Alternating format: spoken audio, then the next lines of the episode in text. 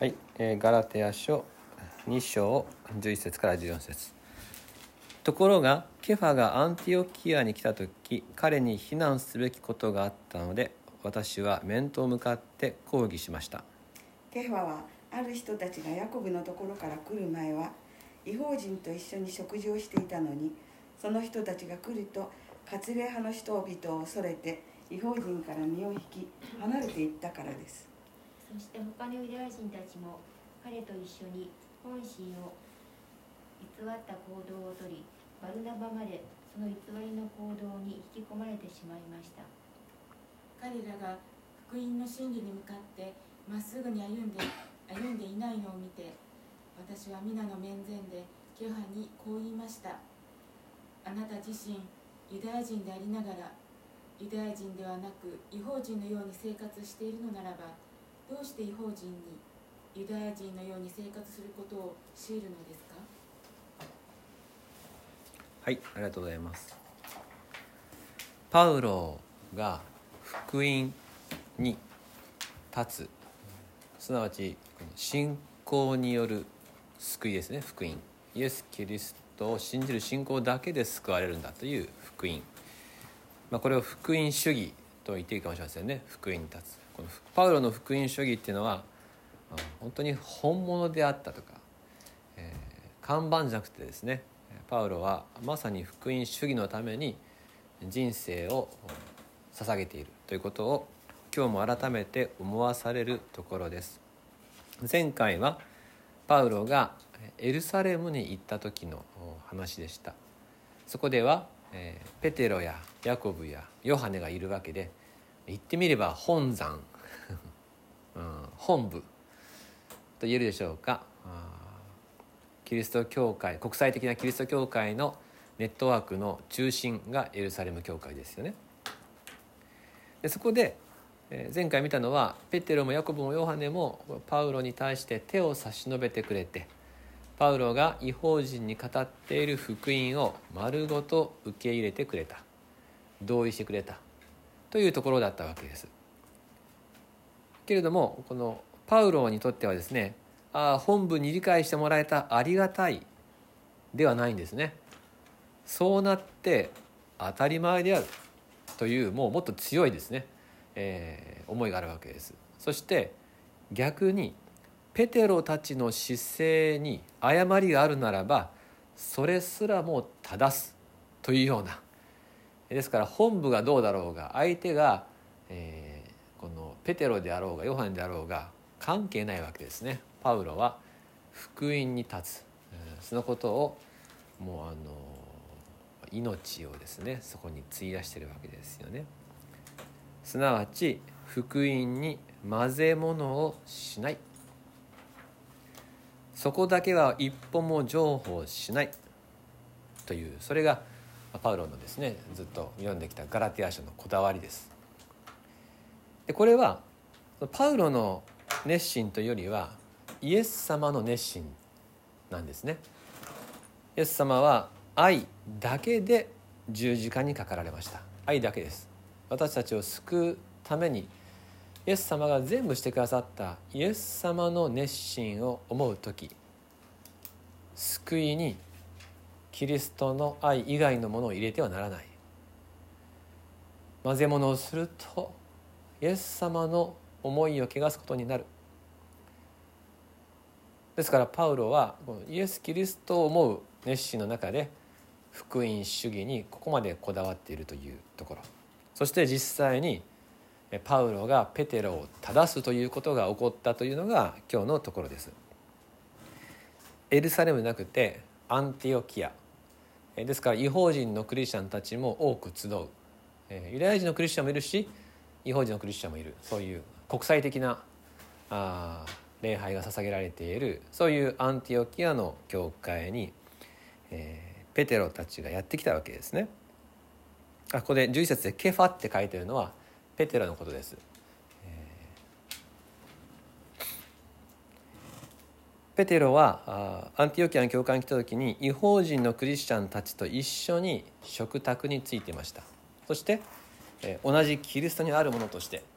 文化を超えて一つ食卓についていたわけですね、えー、とてもうれし美しい光景ですし天の御国もまたそういうところでしょう、えー、ユダヤ人もギリシャ人もなく、えー、共に食事をし語り合う。そういう、えー、多様性の中で一致した教会がそこにはありました。しかしその後でですねエルサレムから別の一団がやってきたわけです。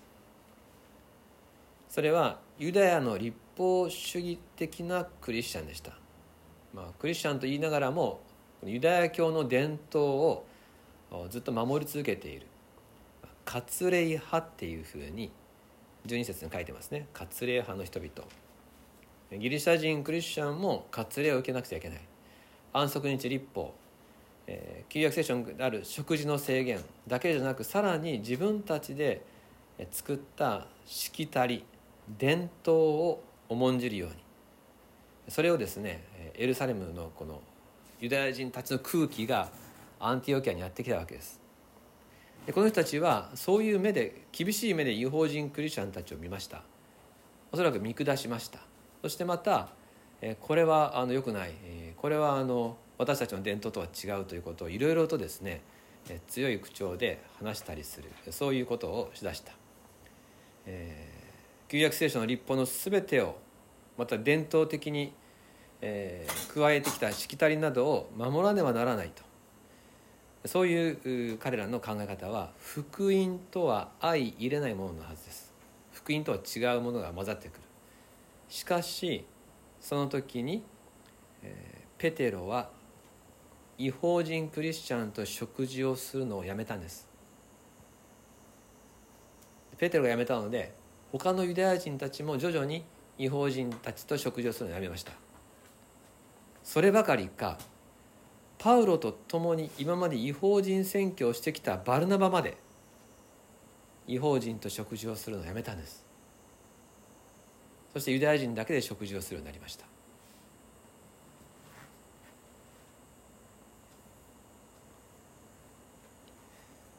13節を見ると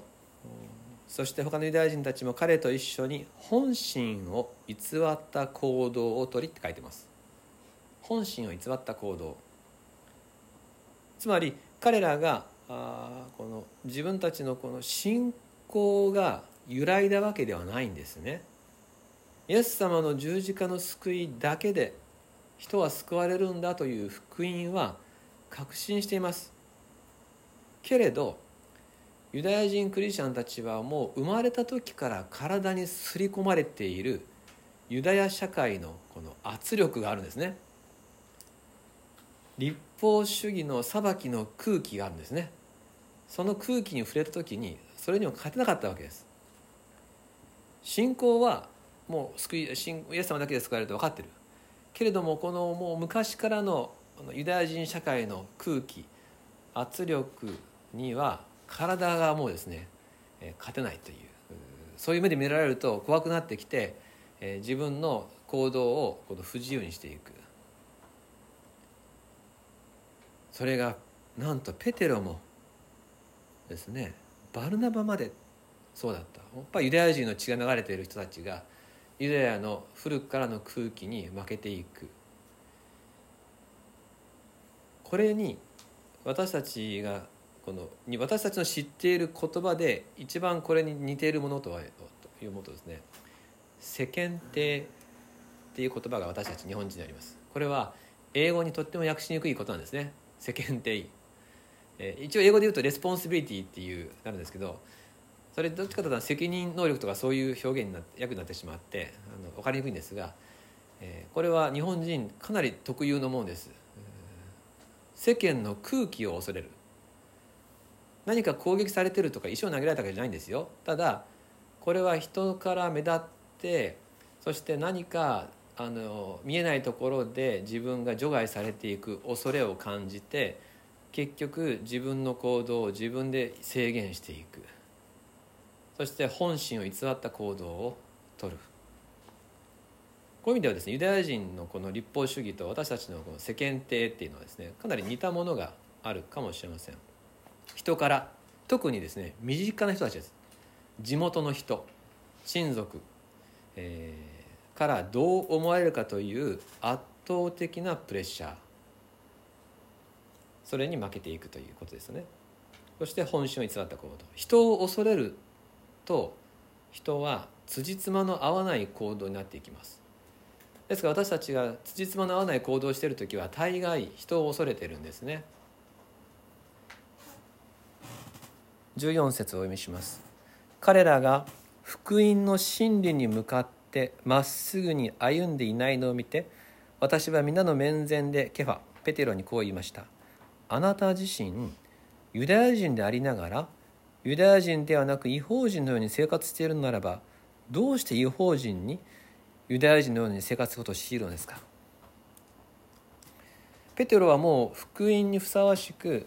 今までのしきたりから自由になった生活に切り替えていました。なのに立法主義クリスチャンたちがやってきたら彼らを排除するとか叱るとか正すことをせずに自分はそっと違法人クリスチャンたちから離れたわけです。それはこの違法人のクリスチャンたちからすると戸惑いですよね。そしてやっぱりユダヤのしきたりを守らないといけないのかなっていうそういう迷いを与えることでした。パウロはそれに対してはっきりと批判したわけです。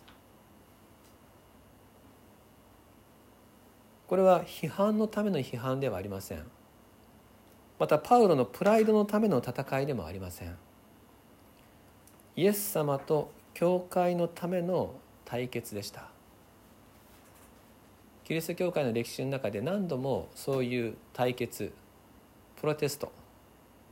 プロテスタントが起こってきました。ローマカトリックが行き過ぎた権力主義になった時にマルチン・ルターは火あぶりになるのを覚悟でカトリックに対して一人で立ち向かいました。しかしそのスウェーデンでルーテルルター教会が国教になってまた同じように権力構造になった時に私たちのルーツであるスウェーデンの聖書を読む人たちはスウェーデン国教会に対して自由な礼拝信仰から来るところの生産式そういったものを求めて戦いました。うやってずっと繰り返してプロテスタンティシズムはずっとプロテストし続けてきて信仰の自由を守り続けてきたわけですがパウロも福音の真理に向かってまっすぐに歩まなくてはということをペテロにはっきりと言いまた今日の手紙でも書いています。今日の勘どころはこの立法主義のように私たちにとっては日本の社会の世間体というものが私たちに恐れを与え辻褄の合わない行動をさせることがあるということ。そしてこういったものは教会の中にも入りうる。どうぞ私たちは誰を恐れるのか。前回この間の日曜日の礼拝の説教でありましたね。人を恐れるのかそれとも神様を恐れるのか。そしてまたこの福音の自由を守るためには私たちは決断が必要であるとパウロはそうであったようにそれは私たちだけの救いじゃなくて私たちの周りにいる人を救うためにも私たちは福音に混ぜ物をしていてはならないということですね。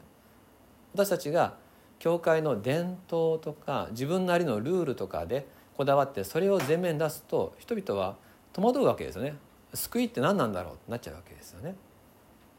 昨日クラスで来られたある方がこうおっしゃったんですね。最近分かったんですが私が救われたということは誰かが救われるということなんですねって。私の救いは誰かの救いにまた関わっていくとても大きな出来事なんですねっていうことを最近分かりましたとおっしゃったんですね。本当にそうなんですね。私たちの救いそれがまた誰かに影響を与えていく。私たちの福音に混ぜ物があったらそれを混ぜ物したものを伝えてしまうことになってしまう。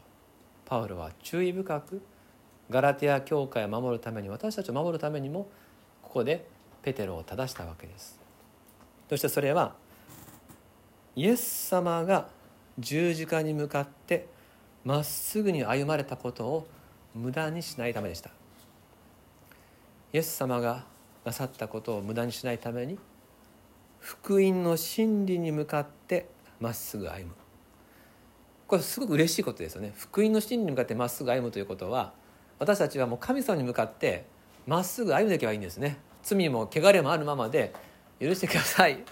こに私はありますって言って近づいていけばいい。もう何もあのルールも、えーこう立法も置いといてもう私のままで許されるために愛の中に行けばよいというこれが福音、そのことをですね私たちは感謝を持ってここにこだわっていきたいそのことをえ今日この一連のパウロとペテロの出来事から味わうことです。えーイエス様は救いを私たちに与えてくださったんですが福音書を読むにつけて分かってくることはイエス様は救いの1から10まで全部仕上げてくださったんですね一人で。でしょ？イエス様は全てを仕上げまでしてくれました。どういうことかというと私たちのとこに来てくださって神様について教えてくださり罪について教えてくださりそして救いはこうだよとこの罪の許しも自分で達成してくださりそして復活して私が神ですよということを示してくださり最後に天に帰って聖霊を送るところまでしてくださったでしょ？全部ですよねこれで。ですからイエス様は救いの一から仕上げまでをお一人で完成されました。ですから信仰の創始者であり完成者であるイエスっていうふうに聖書を言うわけです。私たちはこの仕上げまでしてくださった方に頼り感謝しながら生きることなんです。それだけで良いということ。愛をそのままでいただく。何一つそれに混ぜ物をせずに救ってくださって感謝ですっていうもうそこにですね私たちは立つこと、えーこんな大きな恵みをそのままでいただくこと。これが福音主義。私たちの幸いなこだわりポイントであるということを御言葉から今日共に味わわせていただきました。一言お祈りします。愛する天のお父様ありがたいもったいない、恵みが聖書に詰まっておりまして、ついつい、それだけじゃいかんと何か自分の努力自分の頑張りというものがなければというふうに思うこの根性はユダヤ人にも似て子供の時から与えられてきたさまざまなこのような価値観だと思います。しかし聖書はそれを私たちから取り外してくださり恵みだけで愛だけで神の前に立てるんだということをしてくださいました。そして本当に驚いたことに自分の努力で生きている時にはとても成し得なかったような判断や行動が恵みによってはできるようになっていくということを学んでまいりました。あなたとあなたの愛に力があります。ですので今よりはもう迷わずにあなたの恵みにすがって救いを完成してくださったイエス様の名によってあなたの御前に立ちます。今日も愛を受け今日も許しをいただいてあなたと共に歩むキリストのしもべとして生きることを私たちは願います。どうぞもし私たちの心に私たちの教会に何かを付け加え混ぜてしまうようなそういう誘惑がある時あるいは、えーそんなんじゃダメだという圧力の中で辻褄の合わない行いをしそうなる時は十字架を見つめてまっすぐに歩んでくださったイエス様の愛が私たちを正し導いてください。感謝を持って救い主イエス・キリストの名によってお祈りいたします。アーメン。